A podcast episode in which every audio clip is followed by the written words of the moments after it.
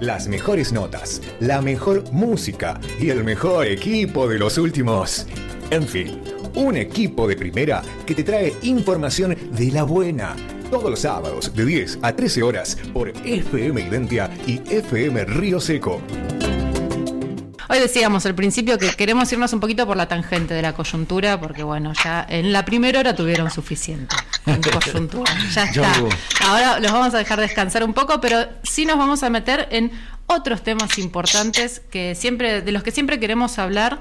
Y nos vino muy este, como anillo al dedo la oportunidad de que ayer fue 22 de abril, Día Internacional de la Madre Tierra, y por eso eh, estamos en este momento en comunicación con Luciana Fuello, que es doctora en biología y que es docente de la Universidad Nacional de los Comechingones. Buenos días, Luciana. Primero, ¿cómo estás? Te saludamos acá, Pablo Cufré y Cecilia Genovese. Hola, buenos días, Cecilia, Pablo. Bueno, muchas gracias por invitarme a participar. Bueno, no, gracias a vos por este ratito en, la mañana de Miravoz. Eh, ahí estamos prendiendo velas para que la comunicación funcione bien, se te escucha perfecto, así que la, idea es poder charlar un rato em, sobre algo que combina dos temas que a Miravoz le importan mucho. Una es la cuestión ambiental y otra es la cuestión de género, y por eso arranco preguntándote, ¿qué es el ecofeminismo? De esto vamos a charlar con Luciana. Buenísimo. Mira, en principio creo que definir ecofeminismo es, difícil porque en principio es, es una corriente de pensamiento, podemos decir, ¿no? Es activismo, pero e, es súper plural, digamos, porque vamos a ver que se va a manifestar de formas muy diversas. Sí. Lo hace muy interesante. Sin embargo, podríamos entender que ecofeminismo es una, un análisis, una reflexión muy crítica a básicamente a todo el, todo el sistema de creencias que sostiene el paradigma actual, que podríamos definir, para empezar, ¿no? Para, eh, haciendo un listadito. Capitalista, patriarcal, ecocida, que tiene unas relaciones de poder eh, con una estructura jerárquica, ¿sí? Y bueno, a través de eso denuncia, ¿no? Y muestra, pone ahí, saca los trapitos al sol, de mostrar cuáles son los riesgos que esta, esta, este sistema implica, ¿no? Y que somete no solo a las personas, y ahí es donde lo vinculamos con el feminismo, no solo a las mujeres, sino también a otros seres vivos, ¿sí? Y a la naturaleza. Claro. Y bueno, por eso decía que también es activismo, es, es pragmático para mí, fuertemente, mm. porque viene a proponer alternativas para revertir esta, este paradigma tan ecocida con el ambiente, con la naturaleza, ¿no? Claro. Eh, y también lo que me parece interesante, sin meternos en tipos de ecofeminismo, que hay como distintas corrientes, algunas más clásicas, eh, bueno, ecofeminismo surge a fines de los 70-80 en Europa, luego se va hacia, digamos, se expande hacia el mundo y,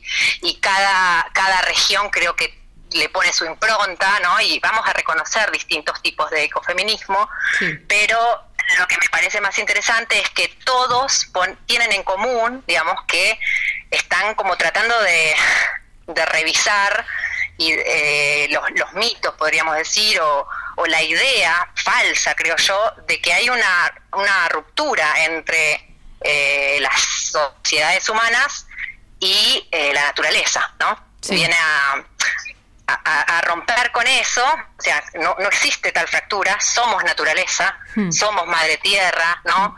Y bueno, también ecofeminismo viene a eh, ponerle esa posición femenina, ¿no? ya, ya, hablamos de madre tierra, ¿no? Y eso no es en vano, ¿no? Ya es un eh, montón. Claro, claro, o sea, ya desde lo, desde lo simbólico y por ahí desde un ecofeminismo más espiritual que hay, hablamos de la madre tierra, ¿no? Y bueno, eso está en contra de la patria que es masculina y que, bueno, ha venido a someter, a, eh, extraer eh, violentamente eh, recursos naturales. A mí me gusta más hablar de bienes naturales, más de recursos, ¿no? El recurso es como eh, utilitario para quien lo está usando, son bienes que eh, nos da la naturaleza y bueno, eh, ecofeminismo viene a tratar de buscar maneras más armoniosas, ¿no? De, vínculo y de, reconexión. Yo creo que lo más importante de eso es la, la reconexión de, de, los seres humanos con la naturaleza. Claro, pensaba, mm, perdón, el, el, paralelismo justamente eh, es bien evidente en cuanto a el, feminismo denuncia esta... Mm, eh, cosificación, me sale decir, de, de los cuerpos de las mujeres y de las disidencias, eh, y la, el, ecologismo o el ambientalismo denuncia la cosificación de la naturaleza como mero recurso para la satisfacción del ser humano.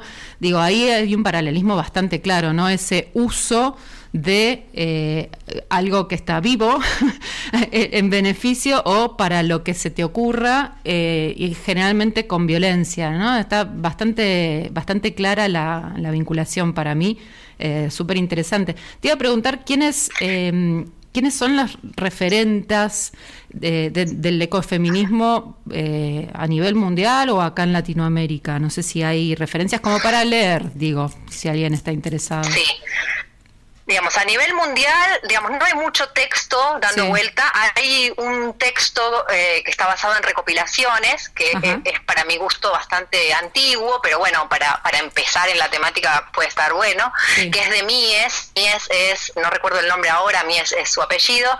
Ella es eh, europea y está eh, un poco esto que te mencionaba, como en la, en la base del, del origen del ecofeminismo, ¿no?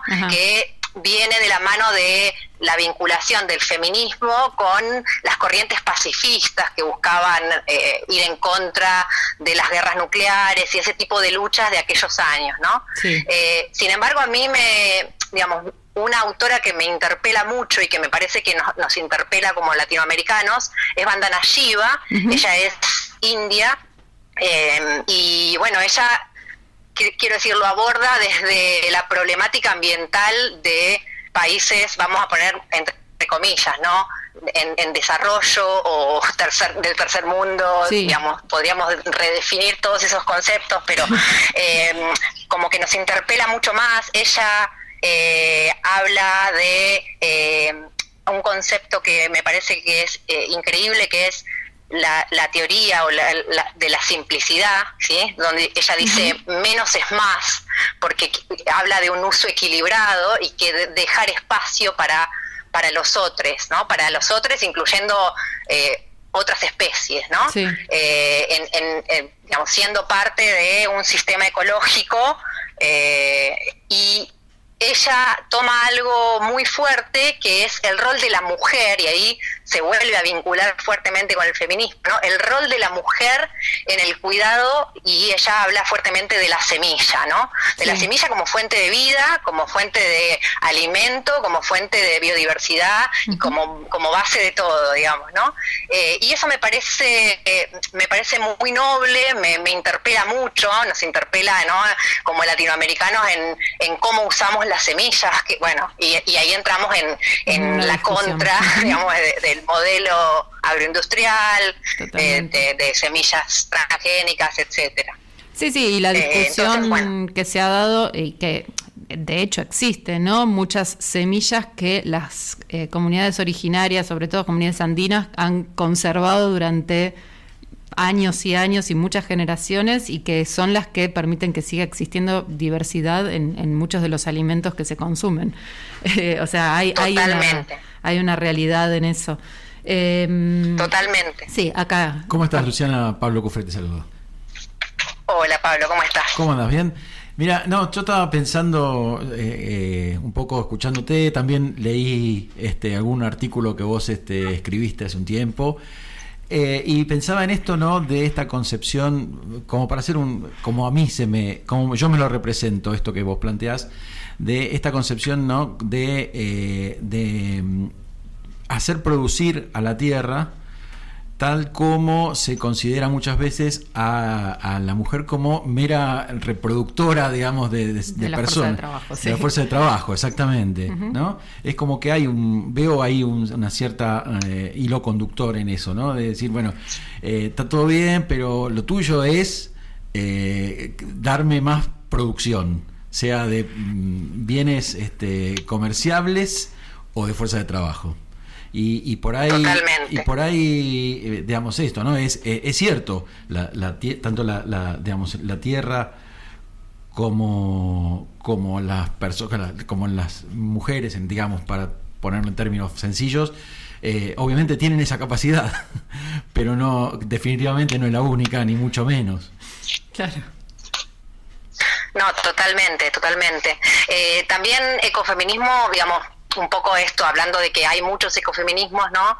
Por ahí lo podríamos vincular con, con el concepto de los cuidados, que también se, se aborda desde la lucha feminista, ¿no? Eh, en esta relación de que de, del cuidado, no sé, en este caso de, lo, de, lo, de las niñeces, o en este caso el cuidado de las semillas, el cuidado, digamos, de, de la naturaleza eh, para las generaciones futuras. Sí. Y otra cosa que me parece interesante es que desde ecofeminismo se viene a tratar de, de construir y reformular un montón de conceptos como no sé, que podríamos hablar de infinito, pero bueno, habíamos, habías mencionado ahí la producción, podríamos uh -huh. redefinir claro. desde una visión ecofeminista producción, podríamos redefinir economía, crecimiento, Claro. ¿no? Crecimiento como, como lo conocemos hoy en este sistema, crecimiento ilimitado. Bueno, ningún sistema natural, ninguna población crece ilimitadamente. Entonces, bueno, bueno y, y otros conceptos, qué sé yo, progreso, desarrollo, desarrollo trabajo, sustentable. Bueno, que se usa mucho. O sea,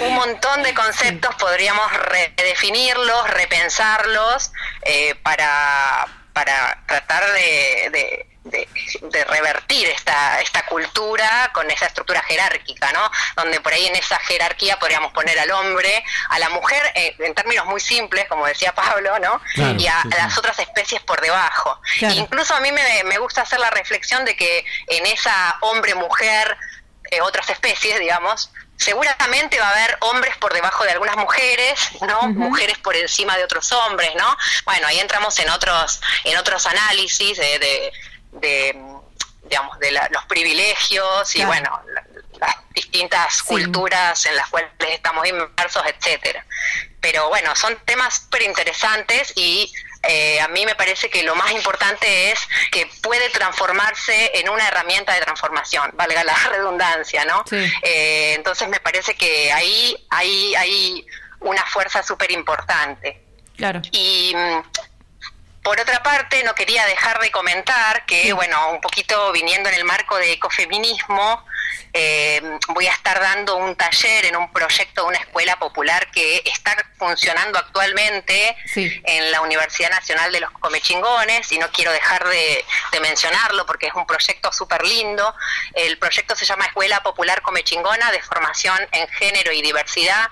Es una actividad... Eh, eh, gratuita, presencial, que se uh -huh. está desarrollando eh, cada 15 días, los días sábados de 10 a 13. De hecho, ahora que estamos hablando, está transcurriendo sí. en la universidad uno de los talleres. Eh, el taller de hoy es sobre tengo... roles y estereotipos es... de género. Sí. Sí. ¿Cómo? No, no, no, es, justo lo estaba leyendo, este, si no lo tenías, lo tenía acá para leerlo, pero dale, dale. Ah, per sí. perfecto. Hoy está, eh, bueno, a cargo de Laura Albornoz Britos y Romina de Moro Prado, este taller de roles, estereotipos y estereotipos de género, y también lo interesante es que están funcionando unos, un espacio para las infancias que se llama Juego, Arte y Diversidad, uh -huh. y que no solo es un espacio de, de ir y jugar y de diríamos, guardería, sino que en el espacio de las infancias también están abordando, eh, paralelamente a lo que están abordando los adultos, digamos, en, en, el taller, ellos están abordándolo desde el juego, eh, los mismos conceptos, digamos. Así que eso también es súper interesante para, para, acercarse, ¿no? A participar, llevar a sus, a sus niñes y, y bueno, y seguir creciendo porque este, este, eh, digamos, hoy está transcurriendo el segundo uh -huh. y son ocho encuentros, o sea que nos restan por delante seis encuentros más, sí, ¿sí? que puedo pasar así brevemente el cronograma. El sábado 7 de mayo tenemos sí. un taller que me parece que va a ser súper interesante sobre identidad de género y diversidad, sí. cuerpos como terrenos de batalla, ¿sí? Ese día también va a estar el espacio de juego, arte y diversidad, porque este espacio no está en todos los encuentros por una cuestión organizativa interna. Luego nos vamos al sábado 21 de mayo, que se va a trabajar sobre violencia simbólica y representación de las mujeres y la comunidad LGBTIQ en los medios de comunicación. Y luego, sí. por eso digo, cada, cada taller eh, da para, para, largo. Eh, luego tenemos el sábado 4 de junio, violencia por motivo de género, ese también, digamos, ¿no? muy fuerte y se se espera, digamos, que, en realidad en todos los talleres esperamos la llegada y eh, estamos desarrollando los talleres como espacios participativos, ¿no? Talleres vivenciales donde eh, eh, le damos voz y participación fuerte y principalmente a todos los a todos los participantes, ¿no? Los, talleristas estamos ahí como coordinando y proponiendo actividades, pero bueno, eh, dando principalmente un espacio para, para la palabra, ¿no? Sí. Y luego los, el, bueno, el, taller que le sigue también está relacionado, es recursos y herramientas para intervenir ante las violencias. Claro, eso está eh, y, Sí, y, y, luego hay un taller que me parece súper interesante también porque es una temática que tal vez desde género no se viene o no se escucha tanto, que es el taller que se va a dar el sábado 30 de julio, que es diferentes manifestaciones de la violencia contra la mujer adulta mayor, el caso particular de la violencia económica. Ese taller también me parece que va a estar súper interesante, lo va a dar una abogada, si, si mal no recuerdo, Hilda Ballet, que es eh, creo que de la UBA, bueno, especialista en estos temas y me parece súper interesante para, para acercarse y para seguir aprendiendo. Bien, y... Eh, sí, y, después y, el último taller es el que me toca a mí, eh, que un poquito volviendo a esto que hablábamos, ¿no? De esa idea de de ese quiebre que hay con la fractura entre las sociedades humanas y la naturaleza, el taller de ecofeminismo lo hemos titulado Ecofeminismo, una vinculación entre el feminismo y la lucha por la reapropiación de la naturaleza. Eh, este taller lo daremos el 6 de agosto y no lo voy a dar sola, lo voy a dar yo con Mayalén Jauregui, que ella es licenciada en educación y productora caprina de aquí de la región. Así que bueno, con ella estamos abordando estos estos enfoques, ¿no? Ella, digo, desde la praxis, digamos, tiene una, una búsqueda de reconexión y una vuelta, ¿no? Porque ella viene de, la ciudad de La Plata y bueno, ha, vuelto a la ruralidad, por decirlo de algún modo, entonces eh, ella lo vivencia desde la praxis, ¿no? En esto, en esto que decíamos, que es, es, pragmatismo puro, ecofeminismo, y bueno, y después... Eh, también tiene todas las herramientas desde la parte de educación, así que con ella estaremos abordando este taller el sábado 6 de agosto, que es el día que cierra, digamos, el, proyecto de la Escuela Popular. Pero bueno, entre los talleristas venimos ahí con, mucha energía, trabajando con muchas ganas, ¿no? Eh, viendo las posibilidades de que esto no sea solo solamente este año. Eh, este, este proyecto nace desde el programa de género de la universidad que presenta un proyecto en, el Ministerio de la Mujer, Género y Diversidad de la Nación en el marco de un programa que hay de escuelas populares y bueno, ahí es donde sale seleccionado el proyecto. Eh, así que la verdad es que estamos muy contentas, es como un desafío también eh, y eh, esto de lo que lo que trabajamos desde siempre, ¿no? De abrir la puerta de la universidad, ¿no? A todo el mundo eh, y traer estas problemáticas que, bueno, que son súper eh, súper reales y que, nos, nos, atraviesan todo el tiempo. Sí, que es necesario este, la reflexión en cada uno de los temas que se tocan en el taller, es súper interesante y, y, eso, y necesario. Eh, esto se cursa en la sede de la Universidad de los Comechingones, la que está en Ruta 1, y hace falta inscripción. Exactamente. Eh, no, actualmente no. Se hizo inicialmente una inscripción, pero bueno, luego del primer taller, ahora quien está interesado no tiene más que acercarse el día del taller. ¿sí? O sea, por ejemplo, ahora el próximo, hoy ya, ya no llegamos, creo, está transcurriendo, termina, son todos de 10 a 13, así que bueno, quien quiera tendría que llegar corriendo el, último, pedacito de taller, el último tramo. Eh, el próximo nos tocaría el sábado 7 de mayo, hay que acercarse eh, ese día un rato antes de las 10 de la mañana como para anotarse ahí eh, en la mesa de entrada. Y bueno, la universidad pasó la dirección, es Héroes de Malvinas, 1587, pero está, como vos decías, ahí eh, pasando la, la, rotonda de entrada por la ruta 1 unos, no sé, unos kilómetros más. Ahí, sí, ahí cerquita, este, está, está el cartel en la ruta también que indica la entrada a la, a la Universidad de los Comechingones.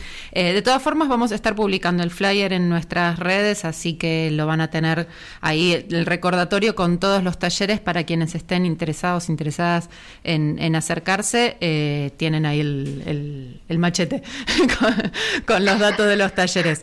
Eh, bueno, Luciana, súper interesante esto como para seguir charlando mucho tiempo más. Mira, hoy nos hicimos esta horita para poder salirnos de la coyuntura y hablar de estas cosas, así que esperamos poder hacernos el tiempo más seguido y volver a charlar eh, muy pronto.